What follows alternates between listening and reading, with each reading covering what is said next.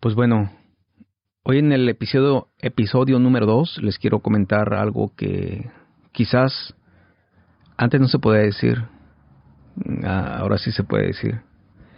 Cosas que la verdad en tiempo de la pandemia no se podían decir definitivamente. Mm, en esta ocasión quiero dar mi testimonio de cómo yo viví la pandemia en un hospital. Yo trabajaba en un hospital. Ahorita trabajo en otro hospital, pero no en, el que trabajaba, en el que trabajaba durante la pandemia. Bueno, pues vamos a comenzar.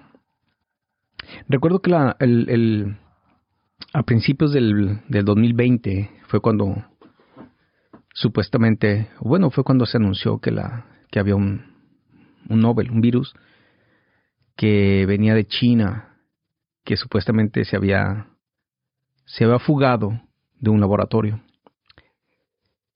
Recuerdo que en aquel entonces decían que era de, de una, se había infectado un humano de un, de un murciélago, que es como el virus, el coronavirus se, se, se propagó.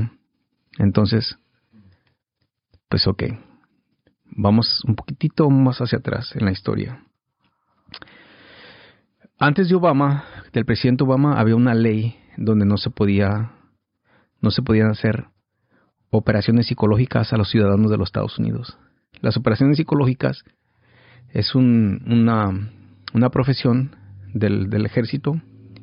¿Y cuál es su trabajo de ellos? El trabajo de ellos es hacer operaciones en otros países. Por ejemplo, estamos en guerra con, con, Irak y Afganistán. Entonces el trabajo de este, de este grupo era manejar a, ese, a esa población psicológicamente y la puede manejar de muchas maneras. Puede, la puede manejar de psicológicamente para que acepten a las tropas, o la pueden usar psicológicamente para aterrorizar a la población.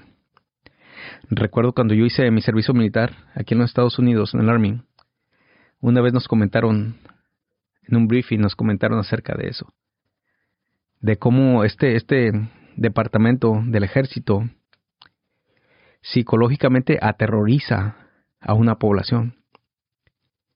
¿Y cuál es el, cuál es el, el, el? Pues es que dan información de que va a haber una, una operación, que va a morir mucha gente, la aterrorizan y luego no lo dejan dormir. Empiezan a bombardear lugares, no, no pueden dormir la gente. Entonces, si vienen los combates, y a los muertos los exhiben, los exhiben ahí a sus muertitos de ellos, para que vean que eso va a ser su, su, final. Entonces mucha gente, nos, nosotros no sabemos, pero mucha gente se suicida, se suicida y o, se, mata a sí misma. ¿Por qué? Porque están aterrorizados. Y de esa manera ellos pueden controlar, por medio de la psicología, a un determinado pueblo. Eso estaba prohibido aquí en los Estados Unidos hasta que llegó Obama.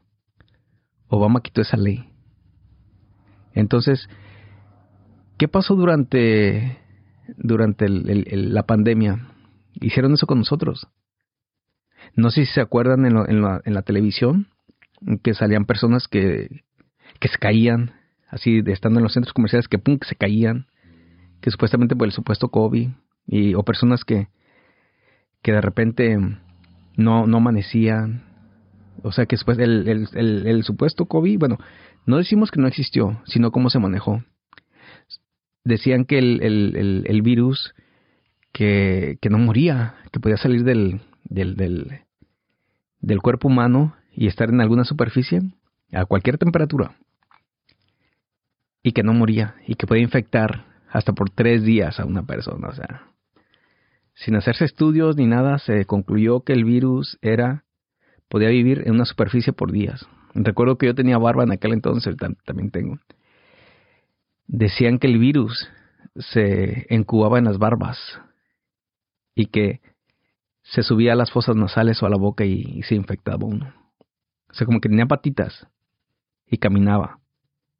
O sea, se inventaron un montón de cosas y los noticieros no nos dejaban dormir tampoco. ¿Por qué? Porque era 24 horas hablando del, del, virus, de la pandemia, de la gente que estaba muriendo supuestamente, de, de, de que los hospitales ya estaban ahora sí que llenos, colapsados. Entonces, yo tengo una experiencia muy, muy personal. En mi trabajo, un enfermero se contagió, un amigo mío, se contagió del virus. Entonces, salió en las noticias. Y yo me acuerdo que miré la noticia, salió en la cadena 5 de aquí de, Los Ángeles. Entonces, ellos decían que el, que el, enfermero se había, había, sido el primero que se había infectado del hospital donde yo trabajaba. Pero decían que ni el enfermero tenía dónde estar, no tenía camilla. ¿Por qué? Porque estaba colapsado el, el, hospital. Entonces yo dije, ah, caray, aquí hay algo que no me suena bien. ¿Y qué es lo que no me sonaba bien? Bueno, a principios de la pandemia, recuerdo que nos habían dicho que iba a morir millones y millones de personas, que los hospitales iban a colapsar. Entonces, ¿qué hicieron los hospitales? Ojo, ojo con esto. ¿Qué hicieron? Sacaron a todos los enfermos, a la mayoría, a los, que, a los graves los dejaron ahí, pero a la mayoría los sacaron, los mandaron a sus casas. enfermos de cáncer, del corazón, complicaciones del, diabetes, ah, de, todas las enfermedades, cánceres y de todo, de todo. Supuestamente que porque iban a llegar miles y miles y miles de pacientes infectados. Entonces, ¿qué hicieron hospitales? Rentaron equipo, rentaron camas, ah, equipo personal, o sea que preparados. Bueno, al principio, que fue lo que marzo, abril, mayo, junio, recuerdo que estábamos vacíos.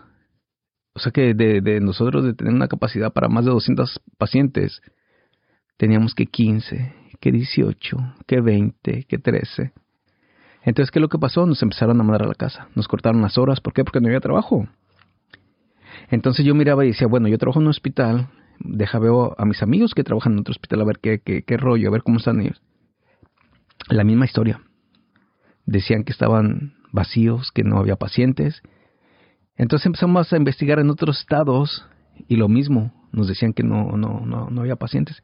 Sin embargo, los medios de comunicación nos decían que estaban súper saturadísimos los, los, hospitales, que no había dónde poner a los enfermos. Entonces yo, nosotros que trabajamos en el centro, digo, en, en, la industria de la salud, decíamos, aquí hay algo que no está bien, nos están mintiendo, no es verdad. Nosotros no tenemos pacientes, el hospital cercano aquí tampoco, los hospitales locales no tienen pacientes. Entonces, ¿qué está pasando? Bueno, cuando se enferma mi amigo, vienen los noticieros, viene el noticiero y hace un, un pues una un artículo sobre, sobre el hospital de nosotros. Entonces, sacan el nombre de mi amigo, que no va a decir su nombre. Entonces, dice que no hay dónde ponerlo. Y entonces sacan imágenes donde, donde hay enfermeros, supuestamente enfermeros, corriendo con camillas y con pacientes y todo eso. Y yo conozco mi hospital. Yo conocía mi hospital porque trabajé, trabajé en ese hospital más de 20 años. Entonces yo decía, este no es el hospital donde yo trabajo. Y ellos decían, el, los noticieros decían, que era mi hospital porque ahí, era, ahí estaba el, enfermero, el primer enfermero que se enfermó. Entonces, incluso el uniforme de los enfermeros que salían en la tele era diferente al que usaban en el hospital donde yo, donde yo trabajaba. El, el, uniforme de ellos era como, como de robot, tenían hasta como un cilindro en la cabeza y cubiertos por todo, todos lados, sino eh, totalmente diferente. Entonces, ahí nos empezamos a cuestionar cosas. Dijimos, no, aquí hay algo, aquí hay gato encerrado. Esto no, no, no, es, no, no es verdad lo que están diciendo los, los, los medios de comunicación. Bueno, eso pasó, a, tuvimos hospitales vacíos, los medios decían otra cosa. Bueno, eso fue al principio del 2020. Para más o menos noviembre del 2020 empezaron a llegar un sinfín de enfermos. ¿Y se acuerdan que les dije que a principios de la pandemia había mandado a la mayoría de los enfermos a su casa? Pues ¿qué creen? Que no se aliviaron. De hecho, no tenían ni sus servicios médicos. De hecho, yo platiqué con muchos de ellos y decían que su doctor no los quiso ver porque no, no, este, no estaba permitido. Entonces, lógico que las personas no se sanaron, se enfermaron aún más. Entonces ya de noviembre, diciembre fue cuando ya empezaron a, llegar enfermos, pero ya muchos llegaron a morirse. Muchos llegaron a morirse, de hecho tenemos nosotros, bueno, yo, yo, yo supe de dos personas que llegaron al hospital y en la recepción se colapsaron y ahí murieron. Ya llegaron bien graves. Entonces eh, se empezó a llenar los hospitales de personas, pero ya personas que nomás iban, ya bien enfermas, de las que habían mandado a su casa desde, desde a principios del año. Entonces, curiosamente, a todo mundo, todo mundo que llegaba, llegaba enfermo de COVID. Aunque fueran enfermos crónicos del corazón, complicaciones del diabetes, cáncer, no todo el mundo, COVID, COVID, COVID, COVID. Y a la mayoría la conectaban al, al tubo. Entonces, platicando con las enfermeras y, viendo pues ahí el cómo estaba el rollo, mm, calculamos que nueve de cada diez personas morían de las que se les conectaba el, ventilador y, la que quedaba quedaba con los con los pulmones dañados. era en tiempo de frío, octubre, noviembre, diciembre, enero y curiosamente la gripa había desaparecido. La gripa durante la pandemia desapareció por dos años, ya nadie se había enfermado de la gripa puro COVID. Entonces también eso nos hizo preguntar muchas cosas, preguntarnos muchas cosas. empezó a morir mucha gente, mucha gente en todos los hospitales. En mi hospital morían entre 8 y 12 personas al día.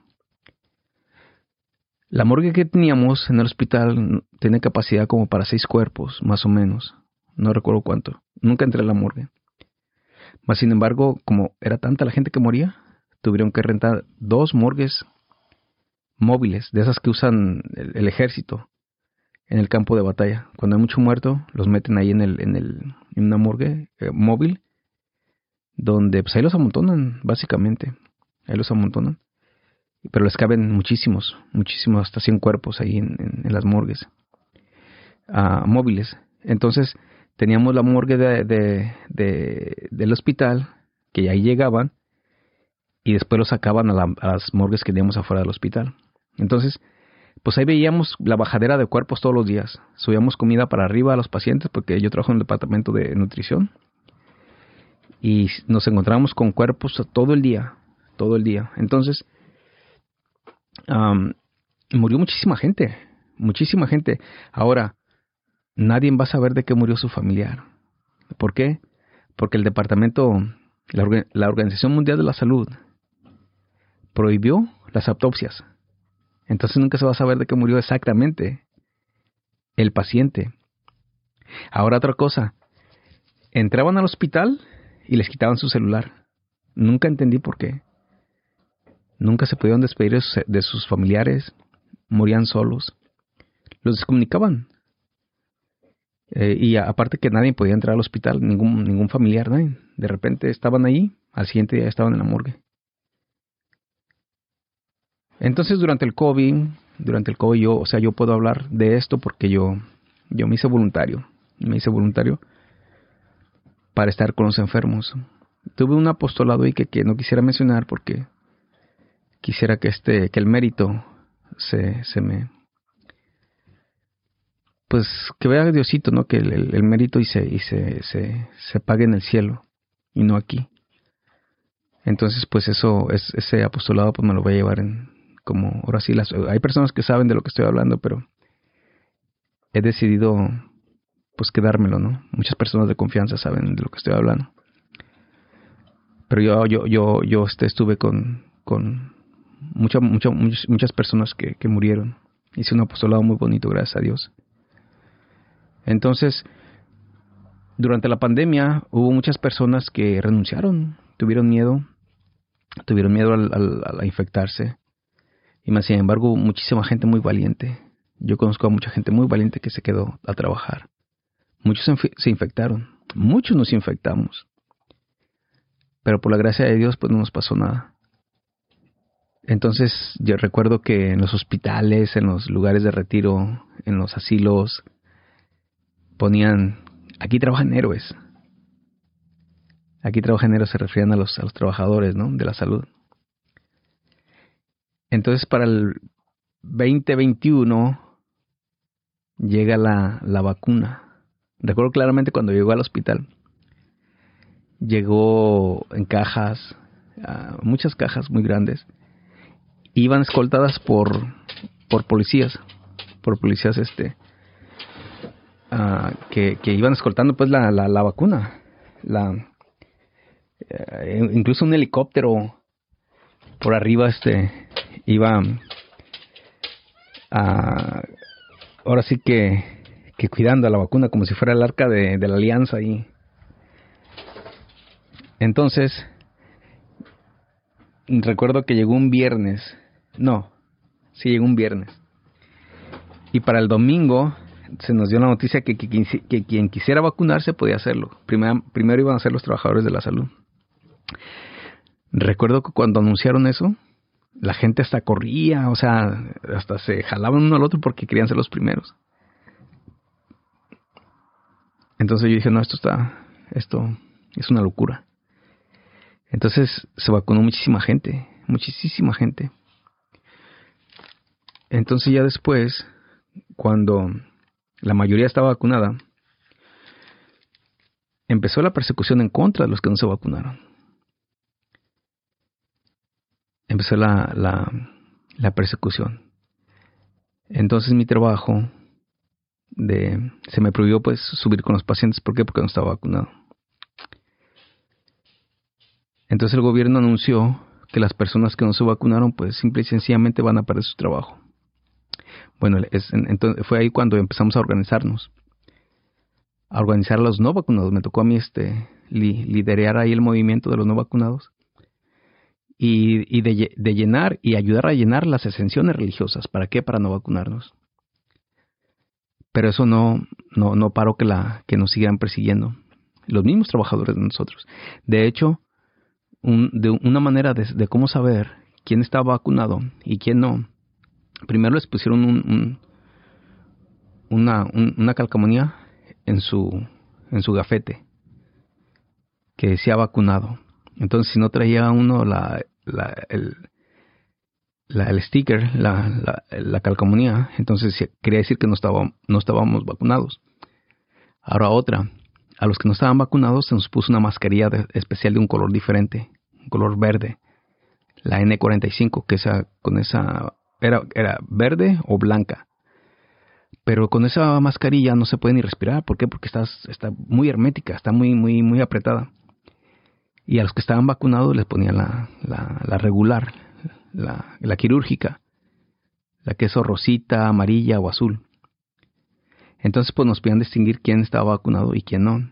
Entonces los ataques hacia nosotros personales se, se, se, se, intensificaron mm, como, conforme moría la gente, porque empezaron a morir mucha gente y nos echaban la culpa a nosotros, los que no estábamos vacunados, que no tiene lógica.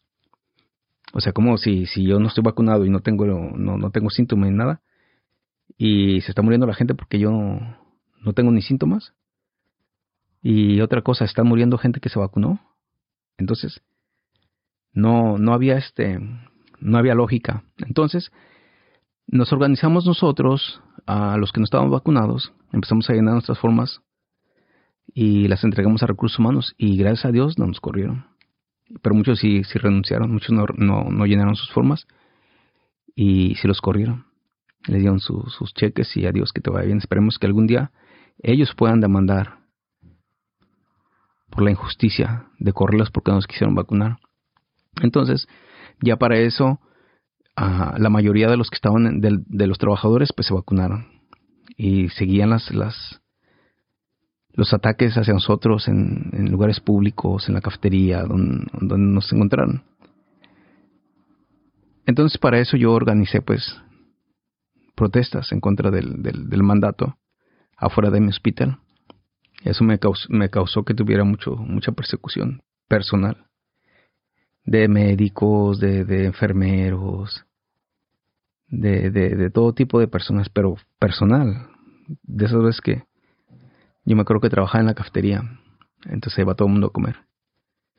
Y recuerdo que iban y me decían, yo espero que, que, te, que te infectes del virus y te mueras. Así, o sea, tanto así llegaba. Y que ojalá y te, te, te, te infectes si no te quiero ver aquí en este hospital, porque no te quisiste vacunar. Y yo lo resistía, o sea, yo, yo resistía lo, lo, que me decían, pero había enfermeras que ellas sí se soltaban a llorar cuando les decían todo eso. Y eran unos ataques constantes, constantes. Pero ¿qué pasó?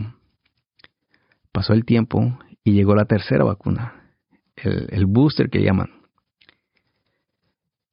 el refuerzo. Entonces muchas personas que se vacunaron ya no se quisieron vacunar. ¿Por qué? Porque empezaron a tener problemas físicos y médicos. Empezaron que, que recuerdo que yo tengo una, una amiga que incluso hasta ahorita dice que se vacunó en, el brazo derecho y se le inflamó, tanto así que no puede cerrar la mano. Y el doctor no sabe qué es lo que tiene. Dices que no, no sé qué tienes. Y, y ella espera que se le desinflame, pero no sabe qué es lo que le pasa. Nadie sabe, ni siquiera el doctor. O tengo un amigo que se vacunó y empezó a perder la vista. Se está quedando ciego. Tengo a enfermeras que, que se vacunaron y tienen problemas con el corazón. Les da taquicardia. Y ya con los exámenes les descubrieron que tienen miocarditis, pericarditis, etc. Entonces, muchas de, muchas de las personas que se vacunaron ya no se quisieron poner la tercera. Entonces, esas personas ya después se unieron al grupo de nosotros, de los no vacunados. Entonces ya después éramos muchísimos más, éramos más fuertes. Pero la persecución hacia mí mm, continuaba. De hecho, yo tenía, me iba en bicicleta al trabajo y en tres ocasiones me, aflojaron la llanta de enfrente. Ah, yo creo que sabía la ruta que tomaba. La ruta era salir del hospital, subir un puente e irme de bajadita a velocidad. ¿Por qué? Porque estaba de picada como que alguien sabía, hey, hay que aflojar la llanta y muy probable que, que, caiga. Entonces yo le dije a, los de seguridad, hey, alguien me, me aflojó mi, mi, llanta de enfrente, podían mirar las cámaras. Y me decía, no, es que no se ve nada, no se ve nada. Y ya un amigo de la seguridad habló conmigo y me dijo, hey, ten mucho cuidado, ten mucho cuidado. Porque te mencionan mucho te mencionan mucho, quieren saber dónde andas, qué estás haciendo. Entonces pues ya yo tuve más, más cuidado conmigo. Y también tenía una, una amiga que es, que es médico. Y me dice, ay Sal, es que tenemos juntas y hablan de ti. Hablan de ti. Parece ser que saben que tú eres el que estás alborotando a todos. Y yo sabía que, que al, al, al, al organizar protestas en el hospital iba a tener persecución. Entonces ya con el tiempo, la mayoría de la gente ya nos quiso vacunar, entonces como que nos dejaron en paz por un tiempo. Pero sin embargo, a mí no hallaban cómo, cómo despedirme. Y, y me inventaban cosas y nunca pudieron comprobarme nada. Ya después me salí por otras, por otras este, razones y ya entré a trabajar aquí al, un hospital cerquitas de mi casa, que me va súper bien. Entonces, esa fue mi experiencia durante, el, durante la pandemia durante la pandemia fue, fue algo, fue una aventura para mí, una aventura ya que, que el Señor me escogió para un trabajo específico. Ah, me mandó al, ahora sí que al, al, al, en medio del fuego, de medio del fuego. Y recuerdo que fue una, una súper, súper aventura la que viví durante el COVID. Y le doy gracias a Dios por eso, porque, pues qué detalle, ¿no? De escogerme para un trabajo específico, para su gloria. Y ya después, pues sí, tuve problemas, persecución, pues parte de todo, de, de, de, este, de este, de este show, ¿no? De que te avientas al ruedo y el toro te va a querer picar. Y conocí a mucha gente muy valiente, mucha gente muy valiente que, que no se vacunó y que resistió. Y esas son las personas que, merecen ser, tener amigos, porque son verdaderos hombres fuertes, fieles a sus principios. No siguieron el protocolo del, de la de la Organización Mundial de la Salud, se rebelaron, son unos rebeldes sociales. Y para mí fue un placer conocer a, a muchísimos de ellos.